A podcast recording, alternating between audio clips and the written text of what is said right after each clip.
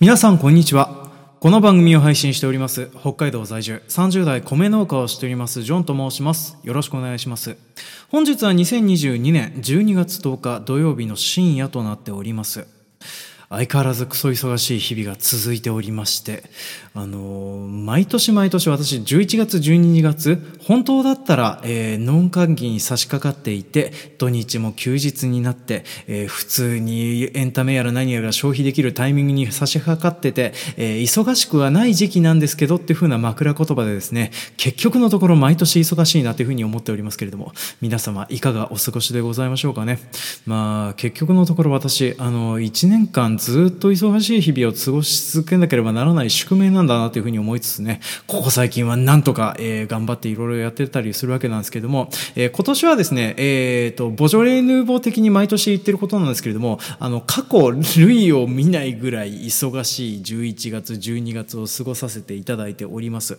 で、どんだけ忙しいのかっていうか、まあ、作業が詰まってんのかっていうふうな部分ではあったりするんですけども、どっちかというとですね、ここ最近は、えー、仕事ができるタイミングが限られていて、で、その限られたタイミングでやらなければならないことが多いというふうなのと、あとは、休まなければならないタイミング。例えば家族が体調を崩す、自分自身が体調を崩す。そして、えっ、ー、と、平日を使ってですね、まあ、視察に行かなければならなかったり、前々から予定していた家族の旅行に行ったりとかね、まあ、そういうふうなこのことが積み重なっていった結果ですね、まあ、平日の幸せがすごいことになっているという。で、そして、やならなければいいのに、あの、まあ、なんていうかな、地域のお仕事、まあ、特にあの、無償で金にならねえような仕事とかをですね、まあ、結構一生懸命頑張ってやらざるを得ないような状況になってたりというふうなのがありまして、まあ、ここ最近は大変な日々を過ごしてたりはするわけなんですね。で、そんなような状況下ではあるんですけれども、まあ、それなりにね、11月に入ってきて、ある程度エンタメを消化したりですとか、映画館に行って映画を見たりとかね、まあ、そういうふうなことができるようになってきておりますので、ここ最近見た映画についてついて雑多にネタバレなしでお話をしていこうかなというふうに思っております。で、具体的に主に話をしたいなというふうに思っておりますのが、えっ、ー、と、未だに劇場でかかっております映画、すずめの戸締まりと映画 RRR の2つと、あと、雨を告げる漂流団地というネットフリックスで、えー、配信をされておりますアニメ映画がございますので、まあ、この3本を中心にいろいろと話をしていこうかと思っております。で、こちらの作品、一応まだ公開中だったりするっていう風なところもありますので、ネタバレはしないようにお話はしていきたいんですけどね、あの、すずめの戸締まりのネタバレを未だに食らいたくないという風な方はですね、まあその辺を踏まえた上で、えー、聞くか聞かないかを判断していただければ幸いかなと思っております。というわけで、今回も参りましょう。営農とサブカル。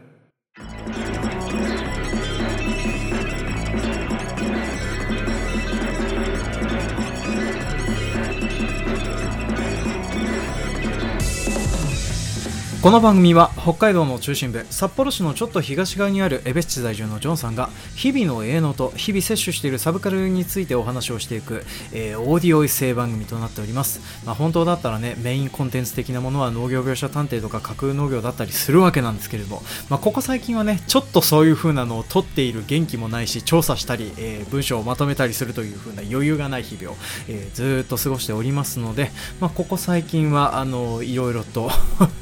取れるものがねあのこういう風な雑談会的なものばっかりになってるっていう風な状況になっております。でそんなような状況に拍車をかけているのがですねあの私のツイッターをフォローしていただいているリスナーの皆さんだったらご存知いただいてるかとは思うんですけれども、えー、私ですね来年の3月4日大阪はナンバーファンスペースダイナーという風なところで開催予定となっております。ポッドキャストフリークスというポッドキャストのイベントの方に、えーとまあ、売り子として出店をすることが決まっております。で、こちらはですね、あの、会員制の、会員制というか、チケット制のね、あの、ポッドキャストのイベントとなっておりまして、まあ、なんかあの、会場が狭いらしくてですね、同時に入れるのが100人が限度らしいというふうな話を聞いております。まあ、なんで、ちょっとそういうふうなところに、えー、来る人に向けてですね、まあ、ステージイベントやら何やらをやって、あとは、ポッドキャスターがお店を出してたりするので、そういうふうなので、えー、のお店のグッズを出したりなんだりするっていうふうなことを、まあ、やるる予定となっております。で、私何出すのっていうかね、どういう風な行きさつで出ることになったのという話をちょっとしておくと、まあ、これはですね、同じく、えー、農家でポッドキャストをされております、夜の農家という風なポッドキャスト番組を配信されております、えー、山本浩平さんという風な方からですね、お誘いをいただきまして、えー、最初で最後になるかもしれないなと思いつつ、そんな思い出作りのためにちょっと参加させていただくことになりました。で、出る形態としてはですね、あの、まあ、店頭の方に、あの、商品グッズやら何やらを作って、えー、売り子としていろいろ立って売ってなんだりするというふうなことをやろうと思っております。で、私はあの、ステージイベントとかそういうふうなものにはですね、一切当たっておりませんのでね、まあ、単純にお店にいるただのおじさんとして販売やら何やらをするので、まあ、私に向かって話しかけたりなんだりするというふうなことはできるようなのが、まあ、結構時間取れるような感じになっておりますのでね、まあ、よかったら、こちらの方のイベントの方に遊びに来ていただいて、グッズやら何やら買っていただけると幸いです。で、具体的にグッズ何出すのっていう風な話なんですけれども、まあ、基本的に出すものはですね、えー、米でございますね。まあ、米と、その米にですね、とりあえず私があの、非公開音源みたいなのがいっぱいございますので、その非公開音源をですね、カード出すの形にして、あの、QR コードをつけて、まあ、それであの、配布するという風なのをやっていこうかなというふうに思っております。米はいらないけど、非公開音源は欲しいという風な方はですね、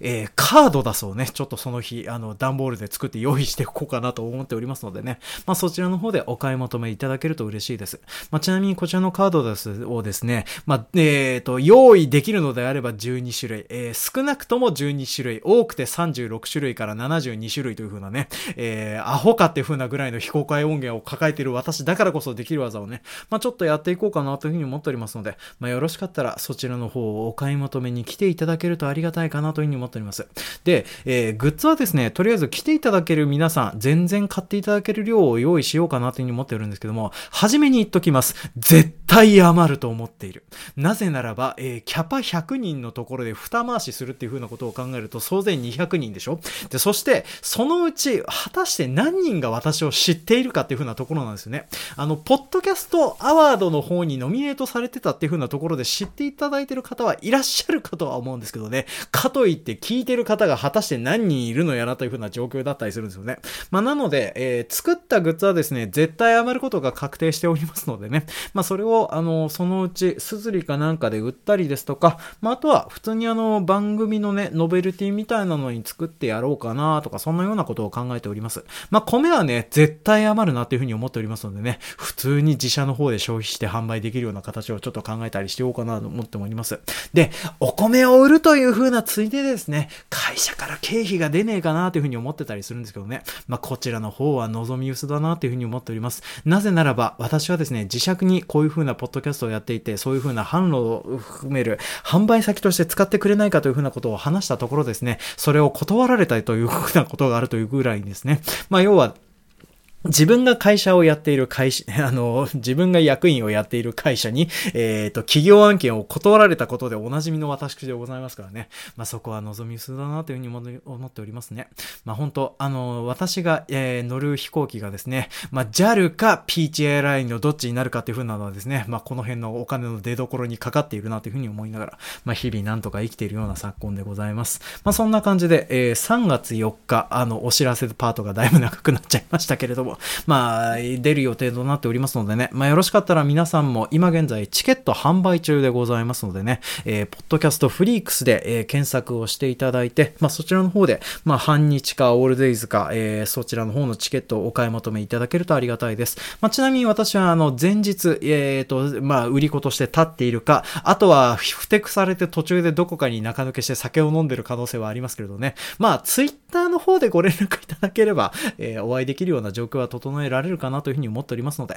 まあ、よろしかったらイベントの会場の方に、えー、足を運んでいただけると幸いです。で、えっ、ー、と、長々とお話をさせていただいたところでですね、ここから本編の方に急遽戻っていこうと思っております。で、今回はですね、2022年11月にあった出来事を振り返りつつですね、まあ、その間に見たエンタメですとか、サブカルですとか、そういう風なものとかについて雑多にいろいろと話をしていこうと思っております。で、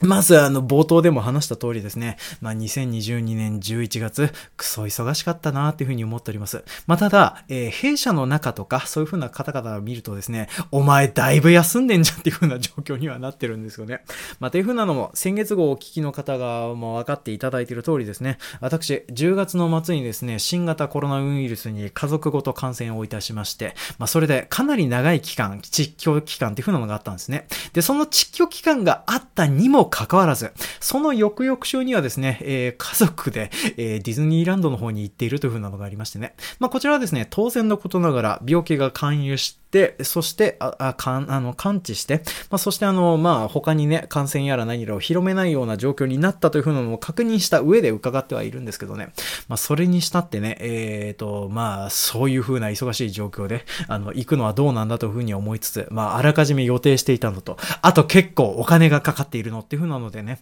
まあ、行かざるを得なかったというふうになっておりますね。まあ、でも、あの、行ったおかげでですね、上の娘は本当にあの、急にディズニーランドに行って楽しかった思い出を話し出すぐらいにはですね、まあ、楽しかったようで、本当にあの、夢の国はすごいなというふうに思っておりますね。まあ、ただ、夢の国で使ったお金がですね、えっ、ー、と、私の後ろに鎮座している、娘が意外と弾かないことでおなじみの中古のアップライトピアノぐらい総額がかかってたりするわけなんですね。まあ、これあの、ミラコスタとか聞いたらですね、このピアノがあと3台から4台ぐらいの金額になったりするわけなんですけどね。まあね、本当に夢の国はお金がかからなというふうに思っておりますね。なんか本当は娘、えっ、ー、と、とりあえずね、ドレスを着るるサービスとかがあったりするんですよね、ディズニーランドで。そういう着付けやら何やらをしてくれるやつがあったりするんですけども、まあね、私あの、多く見積もって3万円から4万円ぐらいかなというふうに思ったらですね、7万円から8万円ぐらいするというね、すげえなーっていうふうに思っております。あのー、あれですね、えっ、ー、と、本当にあの、言わなければいい例えを言おうとしたので、とりあえず差し控えさせていただいて、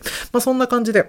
結構大変な思いをしつつ、あの、とりあえずあの、ディズニーランドの方に3泊4日に行ったりですとか、まあ、あとはですね、農協青年部という風な団体に私、まだ所属しておりましてね、まあ、本当だったら特に引退をさせていただきたい年齢ではあるんですけどね、まあ、今年本当にラストイヤーになるかなっていう風なところで、えっ、と、今まで行ってなかった、そういう風な視察ですとかそういう風なのにくっついていくような形をとっておりましてね、まあ、今年は函館行きの視察と、あと九州行きの視察っていう風なのを12月にやっておりますね。まあ、そんなようなな感じでですね、平日を使って視察に行くという風なのが、えー、2回も差し挟まってるという風なところがありましてですね、まあ、それだけ平日働ける期間が短くなっていたという風なのもあるんですね。で、それにも増してですね、私、あのー、とりあえず11月の下旬ぐらいからですね、喉をやられておりましてですね、まあ、喉をやられているという風なところですね、まあ、ポッドキャストの収録やら何やらままならないという風な状況になっておりました。まあ、この病気何だったかというと、一応あの、耳鼻咽喉科にかかってついた診断名は急性扁桃腺炎。何の病気にかかったかはわからないけれども、喉になんかもらったねっていう風なところですね。まあ、派手に熱を出していたという風な状況になっております。まあ、本当に扁桃腺取っちまおうかなという風に毎年毎年悩んでるんですけどね。まあ、こんな感じで、えっ、ー、と、病気になったりしてたおかげでですね、えー、視察の1個、えー、基本的にあの、病気で熱が出して大変だったからという風なので、潰れたりなんだりしております。まあ、そんな感じで、あの、結構、あの、出勤日が少なくてやること多くて大変だっていう風な月だったりはしてたんですね。で、ちなみにあの、仕事何やってたかのっていう風な部分だったりはするわけなんですけども、まあ、少ない平日で私何やってたかというと、ずっと事務作業をしておりました。で、この事務作業っていう風なのがですね、何がそんなに大変だったのかっていうと、まあ、えっ、ー、と、今年から私あの、会社の経理のおじさんをしておりまして、それで、会社の経理で特に今年に関しては、えっ、ー、と、うちの会社から退職者が、えー、4名ほど出てるというね、すげえ会社から辞める人出てるね。っていう風な感じになると思うんですけども、まあこれ要はですね、今までずっと常雇いだった人々が、あの、うちの父親世代の、え方々がいらっしゃったんですけども、まあそれがさすがに定年を超えましたので、まあ今年から、えー、季節雇用と言いまして、まあ一旦辞めてもらって来年再雇用するっていう風なのを繰り返すサイクルに入っていくっていう風な形形に、まあ、切り替わっていく過程でですね、まあ、ちょっと今年辞めざるを得ないっていう風なところがありまして、まあ、それでね、会社を辞める人が出ると、経理のおじさんが何をするかというとですね、その退職の手続きをやらやら何やらをいっぱいやらなくちゃいけないというね、雇用保険とか、社会保険とか、あとは離職票を用意したりとか、そういう風な細々としたことをやったりですとかね、まあそういう風なことをね、いっぱいやらなくちゃいけなくて、まあ結構大変だったりしてたんですね。で、それにも増してですね、私あの、他の、えっ、ー、と、うちの会社が関関連している生産組織みたいなのがございまして、そちらの生産組織の経理とかそういう風なのもやってる過程ですね、まあお金を下ろしたり出したりとかそういう風なことをいっぱい繰り返したりしてたおかげですね。まあ11月中は忙しくだいぶ過ごさせていただいてたような状況になっております。で、これにも増してやらなきゃいいのにっていう風な地域作業の方ではですね、えー、とりあえずめんどくさいのはですね、まあ今年からあの、地域の、え、草刈りですとか、まあ、砂利を敷いたりですとか、まあ、そういうふうなのを、あの、管理をして報告をするというふうな役割になるようになりまして、まあ、こちらのね、報告やら作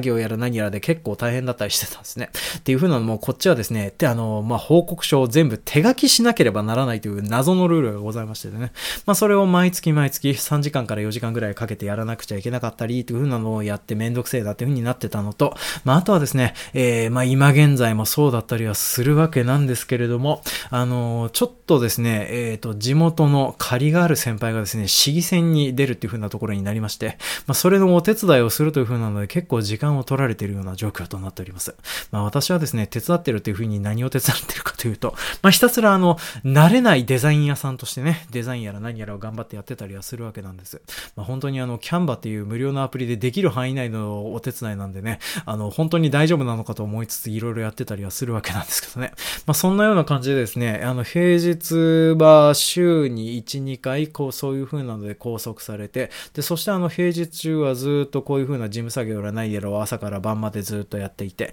で、そして出勤日が少ないからね、あの、残業時間も多くなって、っていう風な感じで、まあ、なかなか大変に過ごさせていただいておりました。まあ、なんですけれどもね、あの、本当にあの、それにも増してね、あの、うちの子供たちとかそういう風なのがおりますので、まあ、結局のところ平日ってこういう仕事と家事、育児に暴殺されて、やれることとかそういう風なことっていう風なのはほとんどなかったりするわけなんですね。まあ、映画を見る余裕もなければ、ポッドキャストを収録してる余裕もなく、えー、強いて言うなら死んだ目でポケモンスカーレット、バイオレットをやるぐらいだったりはするわけなんですけどね。まあ、それでもちょっとずつゲームができたりとかそういう風な余裕がありましたので、まあ、ここれからはですね、ここ最近見た映画ですとかその辺について雑多にお話をしていくパートの方に、えー、急ハンドルを切って話をしていこうと思っております。まあ、じゃないとですね、延々と仕事の愚痴を喋らないといけないような状況になってしまいますのでね。で、えっ、ー、と、この11月中に私、どんなものを見ていたのかというとですね、えっ、ー、と、そうだな、記録に残ってるものものと、あと記憶に残ってるものがですね、えー、後半の方にばっかり傾いてるっていう風なのがありますのでね、えー、まあ、それはどっちかというと、あの、11月の前半、なんか本当にあの、コロナ禍、コロナの窒居とかそういう風なので、あの、まあ、家庭の方に意識を向けすぎて自分の楽しいことができなかったりするっていうのがありましてね。なんだろうな。私あの、やっぱりあの、子供と一緒にいて、うまく物事を楽しむっていう風なのが、今、未だにうまくできなかったりしますね。つうかあの、うちはあの、もう子供のえっと、性質にもよるなとは思うんですけども、とにかく子供をほっとけて、ほっといておくのが難しい子供だったりするんですよね。何か目を離すとお父さんお母さん、お父さんお母さんが始まっちゃうという風な子たちがおりますのでね。まあ、なので、起きてる間はずっと何かしてなければいけないというか、見てなければいけないという風なところになりますので、本を読むこともできなければ、えっ、ー、と、まあ、映画を見たりゲームをすることもなかなか難しいという風なのがありましてね。まあ、本当にあの、11月の前半はそんな感じでずっと何にもできずっていう風な状況になっておりました。まあ、ちょっと余裕が出てきたのが11月後半なんですけども、まあ、この辺の方はですね、あの、妻娘が、私があらかじめ、えっ、ー、と、自宅にほとんど家にいないなっていう風なタイミングが分かってたので、まあ、実家に帰ってるっていう風なタイミングが多かったんですよね。まあ、それのおかげで、私あの、まあ、一日、丸一日ネットフリックスを見たりですとか、映画館に行ったりっていう風なところができてたので、まあ、それであの、11月後半に見るものが重なってたっていう風な状況になってますね。で、えっ、ー、と、そうそう、いい加減にあの、お前の近況はいいから、あの、エンタメの話をしろっていう風な話なんですけれども、で、ここ最近そんな感じで見ておりましたのがですね、えっ、と、順番に話をしておきますと、まずはポケットモンスターの話をちょっとしておきましょうか。で、ポケットモンスター、えー、11月18日発売になりまして、私、あの、発売された日から、えっ、と、一応買って、、まあ、それで娘と妻と一緒にやっているような状況です。で、今、進み具合ではですね、妻が一番進めているような状況ですね。なぜならば、あの、まあ、触ってられてる時間が長いからっていうね、実家に帰るたびに任天堂スイッチ持ち帰られてたら、そりゃ進むスピードも違うわなっていう風な状況になっております。で、今現在私、あの、ポケモンをするのは初めてなんですよね。なんで、あの、この年になって初めてポケモンのね、タイプごとの弱点属性がどうなってるかっていう風なのを覚えたりなんだりしておりながら、まあ、ゲームを進進めてたりしております。で、やっぱりあの、ゲームとしてやっていてどうかっていうと、ちょっとたるい瞬間があるなーっていう風なゲームだったりしておりますね。まあ、バグが多いとかそういう風なのはですね、オープンワールドのゲーム大体バグ多いじゃんっていう風なところであんまり気にはしてなかったりするんですけどね。まあ、けれども、なんかやっぱりあの、文字の表示スピードですとか、あとキャラクターの動きとかをスキップできないとか、そういう風なところで細かくストレスは感じたりはするんですけどね。まあでも、ポケモンという風なゲーム初めて触ったんですけど、それなりに楽しくできてるかなという風に思っておりますね。まあ、ちなみにあの、あの、御三家ポケモンではとりあえずホゲータというね、えー、バカっぽい火を吹くワニを使っておりまして、今現在多分最終進化形態みたいなのにはなってはいるんですけどね。まあそれなりに楽しく進めていて、多分中盤ぐらいじゃないかなっていう風なところに今現在はありますね。まあっちの方は終わったあたりでまたお話ができたらなというふうに思っております。で、えっ、ー、と、ここから先はですね、そんな感じであの、ポケモンをしつつ、あの、ネットフリックスとかアマゾンプライムですとかで映画を見たりですとか、あとは映画館に行ったりっていう風な話をちょっとしていこうと思っております。で、今回はですね、えっ、ー、と、テーマを決めてちょっと話をするとですね、なんかあの、基本的に映画を見るときに、お父さんとしてしか映画を見れなくなってるよっていう風な話をちょっと全体的にさせていただこうと思います。で、まず最初にそんんな感じで見ちゃったよという風な1本目の映画がですね、こちら、ネットフリックスで今現在独占配信をされております、雨を告げる漂流団地という風なアニメーション映画がございます。この映画、あのー、私は結構好きな映画だなっていう風に思っております。で、どんな人々が撮ってる映画なのかというと、これあの、えっ、ー、と、2020年だったかな一昨年だったか先落ち年だったかちょっと頭の中でピンときてはいないんですけれども、ペンギンハイウェイという森見鳥美彦さんが原作になっているアニメーション映画が、あの、ありました。で、こっちの方は少年少女が、あの、まあ、ジュブナイルしながらいろいろと話を進めていくという、あの、ドラえもんのいない大長編ドラえもんみたいな映画となっておりましてね、すごく面白かった映画で、まあ、その制作人の皆さんがですね、ネットフリックスの方でオリジナルアニメを作るよっていう風なところですごく楽しみにしてた映画となっておりました。まあ、なんですけどね、なんかフィルマークスではですね、点数が軒並み悪くつけられてたりはするわけなんですね。あの、点数の高で判断するっていう風なのどうかなというふうに思いますけれどもね。まあなんとなく評判が悪いような感じはするんですけども、けれども私はすごく好きな作品なので、まあちょっと話をしていこうと思います。で、どんなお話なのかというと、舞台になりますのは、えー、2022年、えー、現代の日本が舞台となっております。取り壊し予定の団地に忍び込んだ小学生6人組が、ひょんなことから団地ごと広大な海のような場所にテレポートしてしまうんですね。で、そしてそこから団地の上に乗って海の上でのサバイバル生活をかなり長い期間行うことになるよという風な映画となっております。で、そんな感じであの、要はあの、15少年漂流記みたいないなのを現代版みたいなやつっていう風に思ってもらえるといいかなと思っております。で、小学校高学年ぐらいの男の子3人と女の子3人が一色体になって、えー、冒険をしていくんですけども、そもそもなんでこんな場所に来てしまったのか、この場所はどういう風な場所なのか、あと、なんで団地ごと来ちゃったのっていう風なところがですね、お話の肝となっているような作品となっておりまして、で、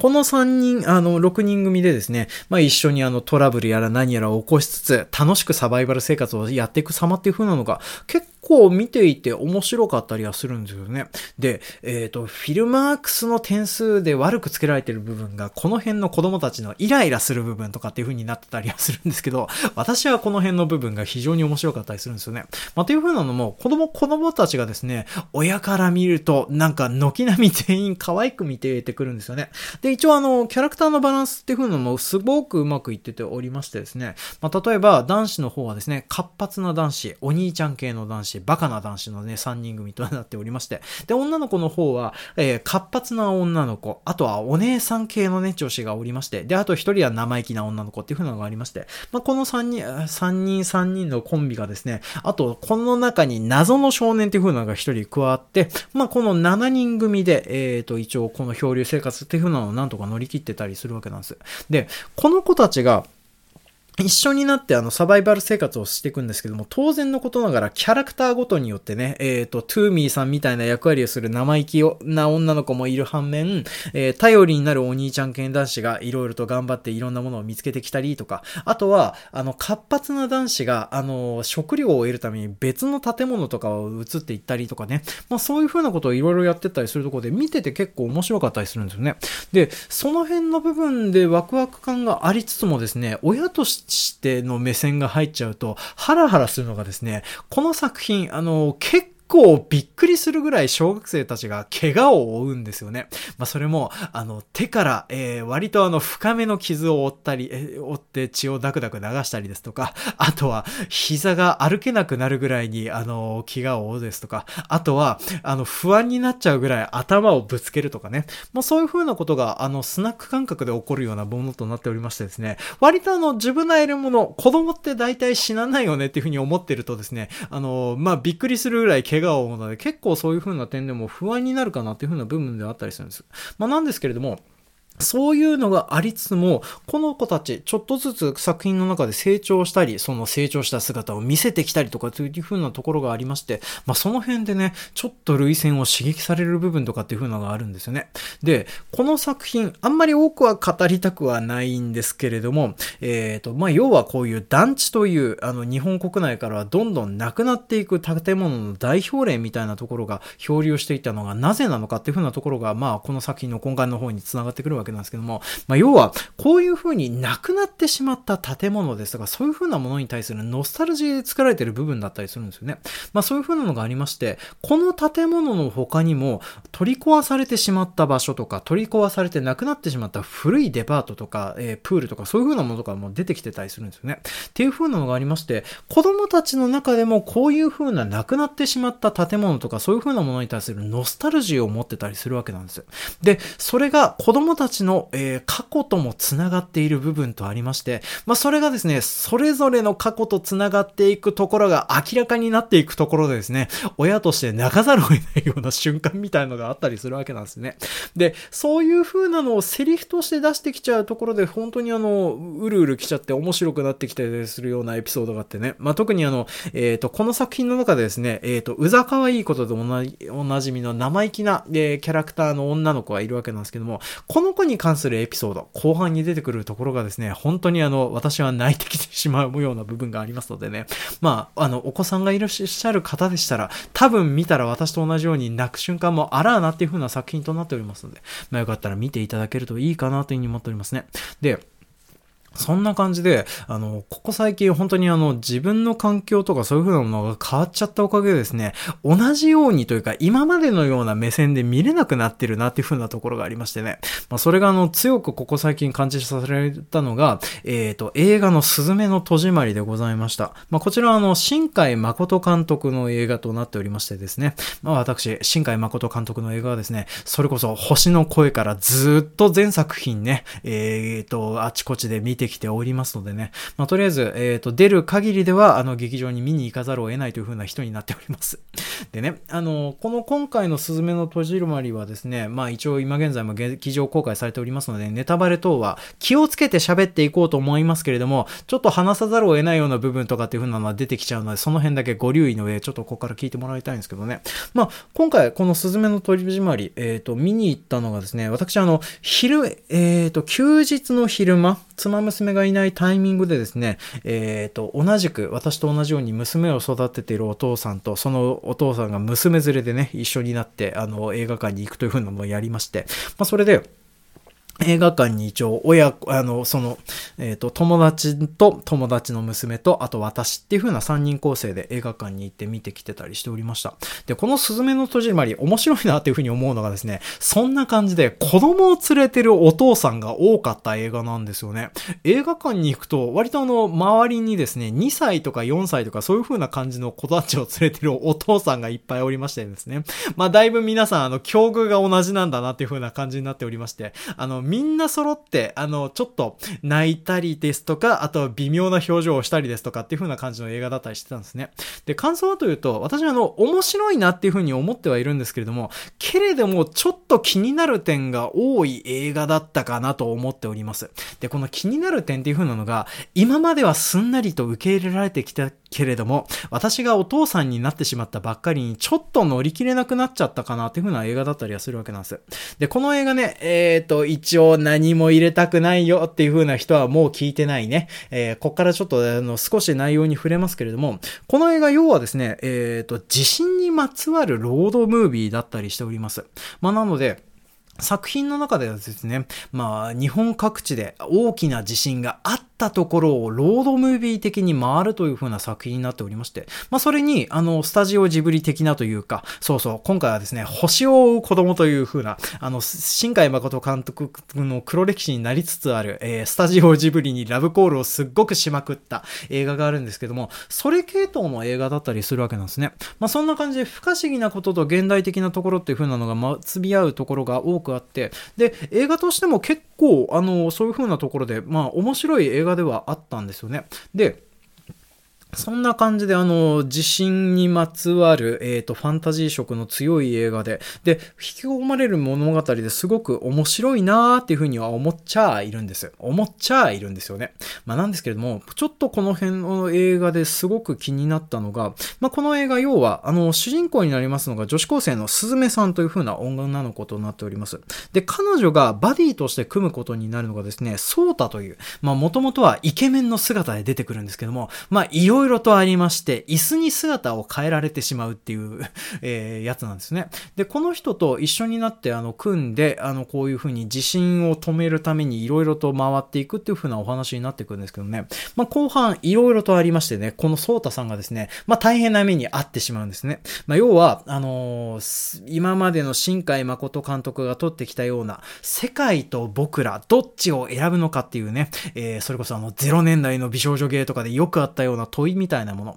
まあ、これに関しては私はあの、天気の子で一旦結末をつけたじゃんっていう風な部分があって、あの、それをまあ、蒸し返してるような部分だったりはするんですけどね。まあ、それを、ちょっと今回はそのままとっつけて入れてしまってる部分があらーなっていう風な感じになってるのがちょっと気になるような映画だったりはしてたんですよね。まあ、という風なのも、この二人、こんな感じでバディを組んで一緒になって動いていって、まあ、それぞれちょっと惹かれ合っていくっていう風な描写はあるんですけども、けれどもなんで、えーと、後半に至るとですね、まあ、ソータさんが本当に大変な目に遭っちゃって、それをなんでスズメさんが無茶をして助けに行かなければならないのかっていう、そこまでして好きになる要素あったっていう風な感じになっちゃうような感じの作品なんですね。で、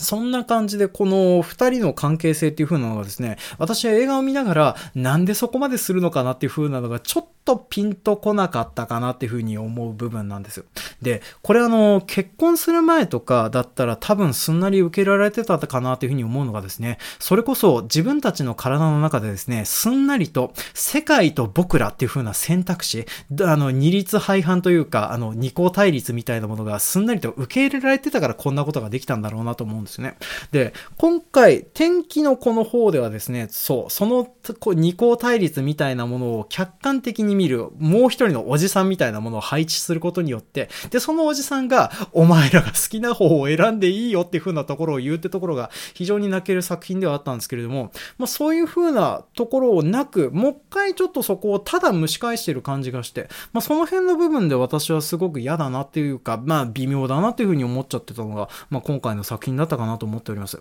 まあなんですけどね、あの子供たちとか、あとはこのすずめさんと同年代が見るとその辺の部分はすんなりと受け入れられる部分なんじゃないかなというふうに思っております。でね、えっ、ー、と子供を持つ親になっちゃうとね、思うのがですね、えっ、ー、とほら、男女間の恋愛みたいなやつ、あの基本的に世界と対立させるようなことでもねえなっていうふうに思うことがね、あっちゃったりするのでね。まあそういう風なのがありますのでね、なかなかあの、この辺の部分でなんかちげえなっていう風に思うのが、まあ気になる部分だったかなと思っております。まあけれどもね、すずめの戸締まり、あの、その辺の部分に目をさえつぶれば、えー、それほ、それなりに楽しく見れたかなって私自身は思っておりますね。あの、あと特にですね、後半の方の展開で、えー、の、子供を持つ親だったらですね、涙を禁じ得ないシーンっていう風なのがあるんですよね。まあ基本的にあの、子供が辛いシーンに、辛い目にあったりとか、子供が泣いてに頑張ってる姿を見るだけですね。もうここ最近は涙腺が緩くなっちゃうんで泣いちゃうのでね。まあそれこそあの、初めてのお使いでもう号泣してしまうような年になってきてしまっているのでね。まあそういう風なシーンがあるような作品なんで、ちょっと、あの、その辺の部分で、えー、一緒になってみた、えっ、ー、と、同級生のお友達と一緒には、まあ号泣しながらその辺の部分で泣いたよねっていう風な話をしてたりはしておりましたね。まああと、この作品はですね、えっ、ー、と、とりあえず Mac とコラボの CM があるんですけどね、そのコラボの CM、CM 映画を見た後だと、いいのこれっていう風にちょっと思っちゃったりしておりますね。まあ、いいのっていう風に言われると、うーんっていう風な部分だったりするんですけどね。まあ、いいからああいう風に流してるんでしょうけどね。まあ、そんな感じで、とりあえず、すずめの戸締まりに関しては、えっ、ー、と、結構見て、まあ、そんな感じで、いろいろと思うことはあらーなとは思ってもですね、まあ、それなりに楽しく見れた作品だったかなという風に思っております。で、そんな感じでちょっと楽しくいろいろと見てきてたりはするわけなんですけれども、えっ、ー、と、ここ最近そんな感じでね、お父さん目線みたいなものがどうしても外せないなというふうに思ってたんですけれども、あの、そう、自分がね、お父さんである以前にですね、一人の男であるというふうなところを思い出させてくれた映画がね、ありましたので、ちょっと最後にそこの話を付け加えさせて、まあ、たまにあの、映画でこういうふうなものに当てられると、己の中の男を刺激される瞬間あるよねっていうふうなところで、ちょっと今回は最後に話を、えっ、ー、と、まあ、あの、R、映画 RRR の話をちょっとさせてもらおうと思います。で、こちら映画 RRR はですね、えー、っと、あの、インドの映画監督、あの、それこそあの、バーフバリとかを撮られた監督が、えー、撮られている映画となっております。上映時間3時間、途中にインターバルっていう風なシーンが挟まるんですけども、日本公開版はですね、インターバルって出るんですけども、休憩時間は挟まれないことでおなじみの映画となっております。で、この映画、あの、映画館でですね、ね私なんとか見ることができたんですけども、本当にあの、映画館で見てよかったなっていう風に映画となっております。あの、集中力を途切れさせたらおしまいだっていう風なタイプの映画となっておりますのでね、まあ、本当にあの、自宅で見るっていう風な時はですね、スマホをいかに見ないか、あとは大きな音でいかにテンションを上げて、えー、ナートゥーのリズムに体を乗せるかっていう風なところが大事になってくる映画かなという風に思っております。で、私はあの、今年見た映画の中で一番面白かった映画何って聞かれたら、まあ間違いなくこの RRR を押すっていう風なぐらいにはですね、まあすごく面白い映画だったなというふうに思っております。もう本当にあの、インド映画圏というか、まあそういう風な知らん文化圏の映画の最高峰の出来の作品だったかなっていう風に思ってるんですね。で、あの、この映画そんなに面白いっていう風に思えるぐらいですね、予告編とかはそんなに面白そうではない作りになってるんですよね。まああの、皆さんもちょかった、よかったらあの、RRR のね、予告編を見ていただけると思うと思うんですけれども、この映画はですね、なんとなく話の展開が色々と予想つきそうだなっていう風な展開になっておりまして、で、えーと、劇中のね、一番いいところではないんですけども、それなりに面白いところっていう風なのをにしめて出している予告編だったりするわけなんですよ。なんですけれども、その予告編だけを見るとですね、例えば CG のつなぎがなんか変な感じがするなとかね、あとは動物の CG がちょっとやっぱり CG っぽいなっていう風な部分が感じられて、ちょっとハリウッドとかその辺と比べると見劣りするんじゃないって感じの予告編なんですけども、これは予告編が悪いです。っていう風なのも、この RRR という風な作品はですね、あのー、なんていうかな、その子供用のレゴブロックでそんなすごいのできるっていう風な感じの映画なんですね。まあ、どういうことかというと、オープニングが始まったね、あの、映画開始1分から徐々に徐々にですね、えっ、ー、と、そういう風な、明らかに流度の細かいような、えー、細かくないような、まあ、子供向けのブロックみたいなものをちょっとずつ積み重ねていくんですよね。で、話としてはですね、すごくわかりやすいような、完全懲悪にすら見え、にすら見えるような、えー、すごくわかりやすい話の展開をどんどん積み上げていくんですけども、その積み上げが、あの、どんどんどんどん積み上げていくとですね、それこそ最初は、あの、100個とか1000個とかそういう風なのに始まったんですけども、これが、あの、1万個とか10万個とか100万個とか、まあそういう風なものに積み上がっていくとですね、あの、マインクラフトのグッズとかそういう風なもので、そのイタリアの、えっ、ー、と、亡くなってしまったナポリの造形とかそういう風なものを作れるっていう風なぐらいの、すごいものが出来上がってるっていう風な映画なんです。まあだから、途中を切り出して見るっていう風なところが、あの、非常にもったいない見方をしてるという風に言わざるを得ない映画だったりするんですよね。で、えー、ちなみにあの、ちらの作品のあらすじみたいなものをさっくりと話しておした方がいいかな。で、こちらの作品、舞台になりますのは、1920年のインドが舞台になります。で、当時のインドは、えー、大英帝国の植民地下にありまして、で、その植民地下の中でですね、あの、主人公になるのは二人の男になります。で、一人は、軍にさらわれた少女を救うためにですね、えー、森の奥で平穏に過ごしていたんですけれども、まあ、この女の子を救うために森から出てきて、えっ、ー、と、大英帝国にさらわれた女の子を探すという風な役割を負ったビームという風な男になります。あの、背景でよく水が出てるので、水タイプのビームとなっておりますね。で、もう一人がですね、大義のために大英帝国の先兵である警察組織に身を操しているラーマという風な男になっております。ます。で、彼はですね、えー、よく炎を背負ってるので、炎タイプとなっておりますね。で、この二人がですね、えー、宿命的に仲良くなってしまうんですけども、宿命的に敵対関係に陥ってしまって、さあどうなってしまうのかっていう風な感じの映画なんですね。まあ、それはあの、ポスタービジュアルとか予告編とかでも、あの、くどいぐらいに、えっ、ー、と、まあ、歌われてるような部分だったりするんですけども、この映画はですね、このお話の、お、まあ、大娘の予告、予想というか、まあ、展開みたいなものはですね、インターバルの前に片付けてしまいます。で、インターバルが終わった後何が始まるかというと、この二人の対立構造から、あとはこれを乗り越えていった様から生まれてくる神話になってくるんですよね。で、この神話みたいなものはですね、それこそ、えー、90分間のインターバルまでの積み重ねがあって初めての積み、ものになっていて、さらにそこから90分積み重ねることによってできるようなものとなっておりまして、あの、見ているとですね、あの、積み重ねがすごくなってくることによって、多幸感がすごいような映画なんですね。で、この積み重ね、本当にあの、一歩間違えたら、あの、崩れてしまうような、本当にあの、緻密な積み上げ方をしているような作品となっております。で、本当にあの、話としては分かりやすいような、で、そしてあの、アクションとかそういう風なやつもですね、えー、何から何までそうはならんやろっていう風な感じがするような感じはあるんですけども、けれども作品世界の中では必ずそうなるだよ、そうなるよねっていう風な理論の積み上げっていう風なのが明示されてたりするんですよね。まあ、それこそ、筋肉マンのゆで卵先生よりもですね、わかりやすい理由とかそういう風なものが、ちゃんと事前に提示されてるっていう風な緻密さがあるんです。で、本当にあの、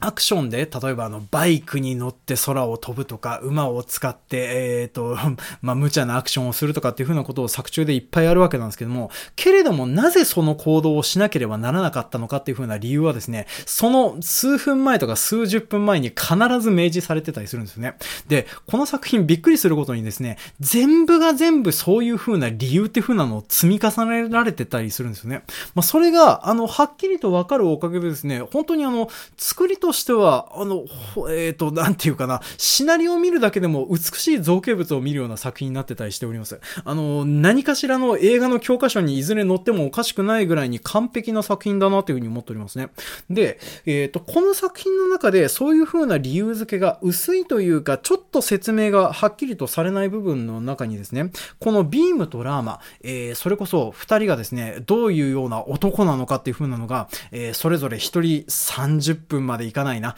10分10分ずつぐらい、えっ、ー、と、まあ、説明するシークエンスみたいなのがあるんですけども、そのシークエンスが終わった後で二人が初めて出会った瞬間から、まあ、二人は急に仲良くなっていくんですよね。なんですけれども、この辺の部分で二人が通じ合っていくのがなぜかっていう風なのが、あの、ここまで見ているとはっきりとわかるようにはなってくるんですよね。まあ、っていう風なのも、この二人は、あのー、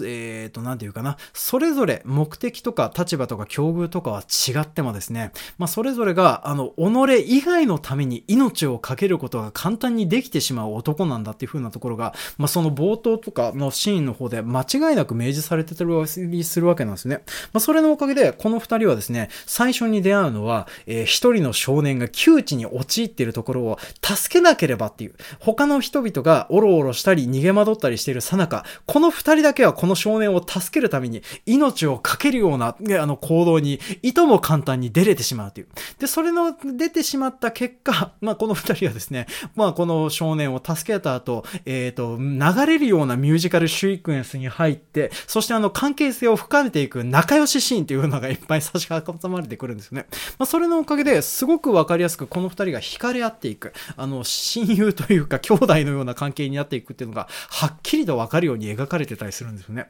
まあだから、私あの、スズメの戸締まりに足りなかったのはこれだなっていうふうに思ってたりするんですよね。まあっていうふうなのもね、やっぱり作中の中でスズメの戸締まり、あの、スズメさんの掘り下げの方はあるんですけど、ソータくんの方の掘り下げがそんなになかったりするので、まあその辺でちょっと残念な部分があらあなというふうには思っておりますね。で、あとは、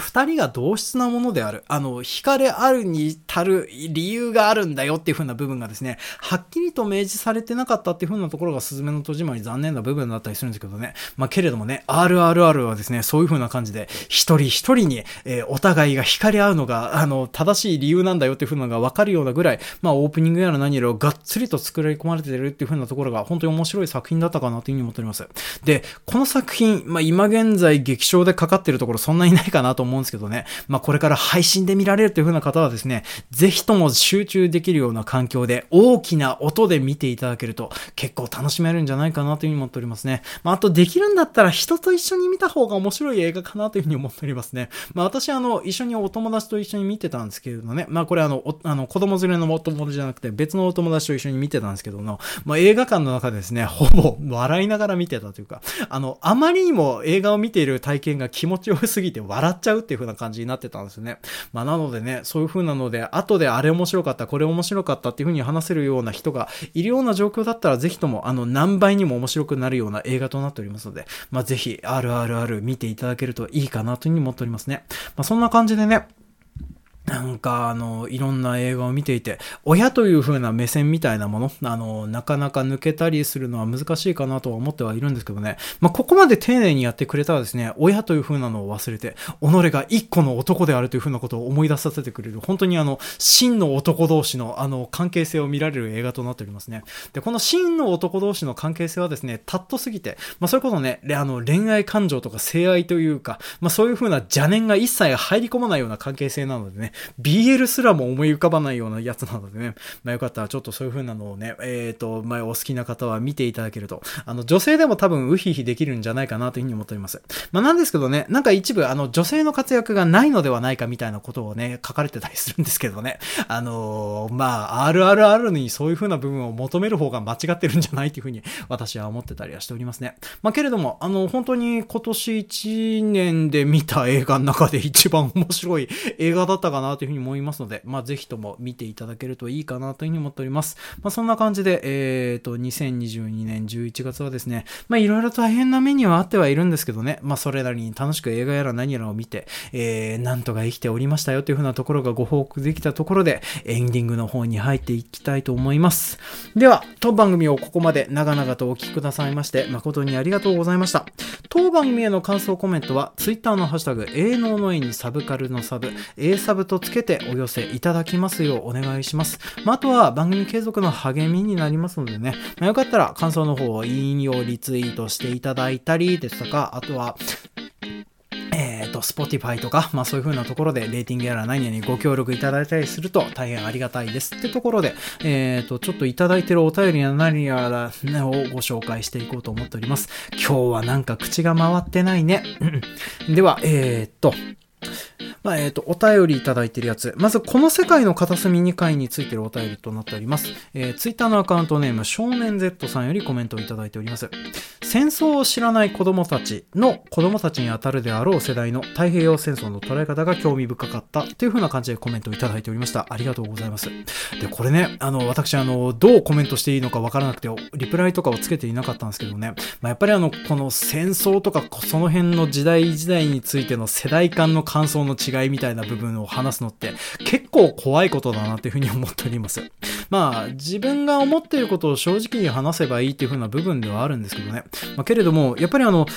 その世代においての常識になってたこととか、今現在と当時で違っていたこととか、まあそういう風なものを受け入れられる土壌に自分がうまく立てているかどうかっていう風なのが、こういう風な配信をしている人間としては結構怖いことだなっていう風に思っております。まあなんでね、あの嫌な思いをせず、あの楽しく聞いていただけたんだったら何よりだったかなとは思うんですけどね。まあでもなんか、あの、ごふ、なんか、ここは直した方がいいんじゃねえの？みたいなね、ご指摘等ありましたら遠慮なく寄せていただけるとありがたいかなと思思っておりますね。まあけれどもね、あの、とりあえず、えー、興味深かったで収まっていたようだったら何よりだったかなと思いますね。では続きまして、えー、こちらはですね、架空農業界の方に来ておりましたコメントの方をご紹介していきます。えー、ツイッターのアカウントネーム、笛木のりこさんよりコメントをいただいております。あ、ちなみにあの、えー、蓬莱の玉の絵会についてのコメントとなっております。園芸界で需要がありそうですね。本物を栽培できたとして色を出すために土中に重金属を流し込む農家とか出てきて問題になりそうってコメントをいただいておりました。で、同じくツイッターのアカウントネーム牛キングさんよりコメントをいただいております。園芸業界にいるとファイトマイニングでの発色実用できんじゃないの？みたいな気分で聞いてしまった。現代農業の記事にこっそりと混ぜたら結構な数の人が信じてしまう気がしますって感じでコメントをいただいておりました。ありがとうございます。まあ、そうですね。えっ、ー、と、最初にちょっと話をしておきますとですね、あのー、まあ、色のコントロールはですね、蓬莱の玉の絵だったら可能だったりするわけなんですけどね。まあでも実際のね、植物とかそういう風なところで、えー、栽培技術の方で色のコントロールっていう風なのは基本できねえんじゃねえかなというふうに思っておりますね。まあ、せいぜい発色を良くする、悪くするぐらいはできるかなと思っておりますね。まあ、要はあの、栄養失調の状態にしたら色が薄くなるよとかっていう風なこととかはできたりするんですけどね。まあ、けれども、これをね、違う色に変えるよとかっていう風なところは基本はできなかったりするのでね。まあ、それはあの、フィクションだからできるような話かなというふうに思っております。まあ、なんですけどね、えーと、このファイトマイニングでの発色を含めたような嘘の農業技術みたいなのっていうのはちょっとやってみたいなというふうに思っております。まあ、だからあの、な雑誌であります現代農業というふうなのがあるんですけども、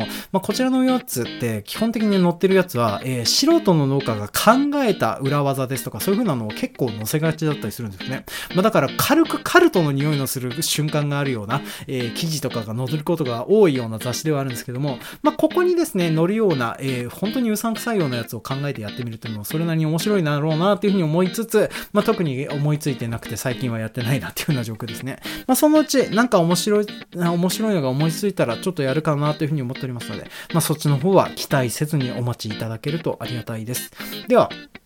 同じく、えっ、ー、と、同じ回にコメントをいただいておりました。ツイッターのアカウントネーム、しらぬい43よりコメントをいただいております。えっ、ー、と、面白かったです。同時に土壌汚染対策に蓬莱の玉が使えま、使えそうと思った。チェルノブイリや福島に粛清したら、土中のセシウムを吸収して輝くのではと妄想してしまう。えー、ビブラニウムを吸収させて蓬莱の玉のなどはさぞかし貴重な植物になりそうで、それはそれで物語ができそう。って感じでコメントをいただいておりました。ありがとうございます。まあそうですね。あの、私、あの、蓬莱の玉の絵の方でも話しておりましたけれども、まあ、蓬莱の玉の絵、えー、ファイトレメディエーションという土壌をきれいにするような、えー、役割を担わされられることも多かったりしますので、まあ、そういう風な使われ方をするだろうなとは思っております。まあ、なんですけども、チェルノブイリとか福島ですとか、えー、陸地においてはですね、普通に緑肥を使われることの方が多いんじゃないかなというふうに思っております。まあ、これあの、リプライの方でお返事等はしてあるんですけどね、あの、こういう風に陸地で栽培ができるってなるとですね、えっ、ー、と、栽培期間が短くて、なおかつ大きくなるような作物の方が効率がいいんですよね。まあ、あの、こういう風にね、土壌をきれいにしたいとかね、再利用できるようにしたいっていうんだったら、それが、はい、期間が早ければ早いほどいいわけですから。まあ、そういう風なのがありますので、多分こういう風な場所で使われるのは、そういった緑肥作物が多いかなという風に思っております。で、このもしも蓬莱の玉の絵が使われるとしたら、蓬莱の玉の絵しか生えないような場所。あとはほったらかしにしてもいいような場所しかなかったりするんですよね。まあ、だから、えー、鉱山の、えー、と、汚染されている残砂が詰まさっている土砂ですとか、まあそういう風な水源ですとか、まあそういう風なところで蓬莱の玉が使えてるんじゃないのっていう風な話をちょっとさせてもらいました。まあその他ですね、ビブラニウムとかそういう風なところも使われてたりするとは思うんですけども、これもおそらくはビブラニウムを採掘した採掘残砂の方で、えっ、ー、と、蓬莱の玉が植えられていて、ビブブラニウム製の蓬莱の玉のができているなんていうふうなこともあるかとは思うんですけどね。まあ、けれども、こっちの方はですね、なかなか、あの、栽培するのに時間がかかってしまうのでね、まあ、なかなかちょっと効率は良くないので、ほったらかしにできる場所でほったらかしにさ、あの、つけられているっていうふうな感じになってるかなというふうに私は思っておりますね。で、えー、と、こんな感じでいただいたコメントに関してはですね、紹介したりしなかったりしております。まあ、なのでね、えー、と、よろしかったら、あの、ツイッターのハッシュタグ、営農の絵にサブカルのサブ、A サ様までいろいろとお寄せいただけるとありがたいです。まあ、ちなみに、えー、昔の回、だいぶ前の回とかでもですね、全然拾ってこう、あの、お答えしたりなんだりしておりますのでね、まあ、気になる回とか、えー、ここ最近これ聞いたよというふうなのがありましたら、えー、よかったらコメントの方お寄せいただけるとありがたいです。で、あと、次回予告の方をさせて、ちょっと今回は終了しようかなというふうに思いますけれども、えー、次回はですね、ちょっと内容の方がまだ定まってはいないんですけれども、えっ、ー、と、架空農業でも、えっ、ー、と、農業描写探偵でもないやつをやろうかなと思っております。で、あの、内容とタイトルだけちょっと話をしておこうと思いますけれども、まあ、ここ最近ね、すごく時間がかかってるのはこれだったりするんですよね。で、どう時間がかかってるのかっていうと、あの、チャプター数がすごいというか、あとは、あの、なんていうかな、一つの内容に対してですね、多分、配信の本数が少なくても9本になるかなっていう風な内容なんですね。で、そんな内容で何を話すかというと、えっ、ー、と、まあ、タイトルが、世界の終わりのハードボイルド営農ガイドという風なのをちょっと次回から始めていこうかなと考えております。で、具体的に最初のやつは何をするかというと、もしもゾンビが世界に溢れたとしたら、そのような状況下でどのように生き延びて、どのように農業をすべきかというふうなことをですね、真面目に考えております。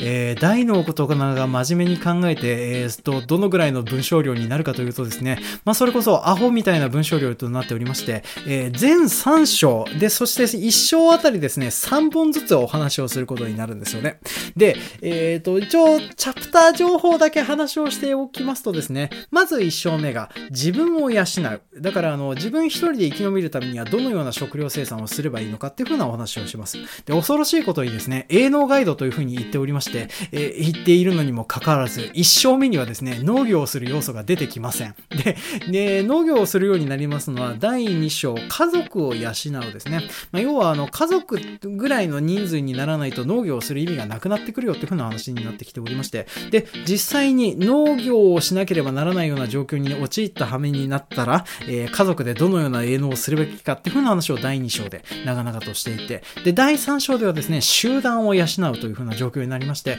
まあ、何家族も集まっているような集団の中でどのような営農をすべきかという風なのを、まあ、最後の章で話をしていこうかなというふうに思っております。で、えー、多分ですね、あの、皆さんも多分こういう風な、あの、農業、農業というか、ゾンビが出たらどうすべきかっていう風な話を、まあ一度は考えたことがあるかなとは思いますけれども、そこまで考えたことはないわっていう風な、引くぐらいびっくりするような文章量で、今現在一生懸命用意しておりますので、まあそちらの方をね、楽しみにしていただけるとありがたいかなという風に思っております。あのー、他の回が聞きてえなっていう風なぐらいにですね、長々と配信されることになるかなとは思います。まあ本当にあの、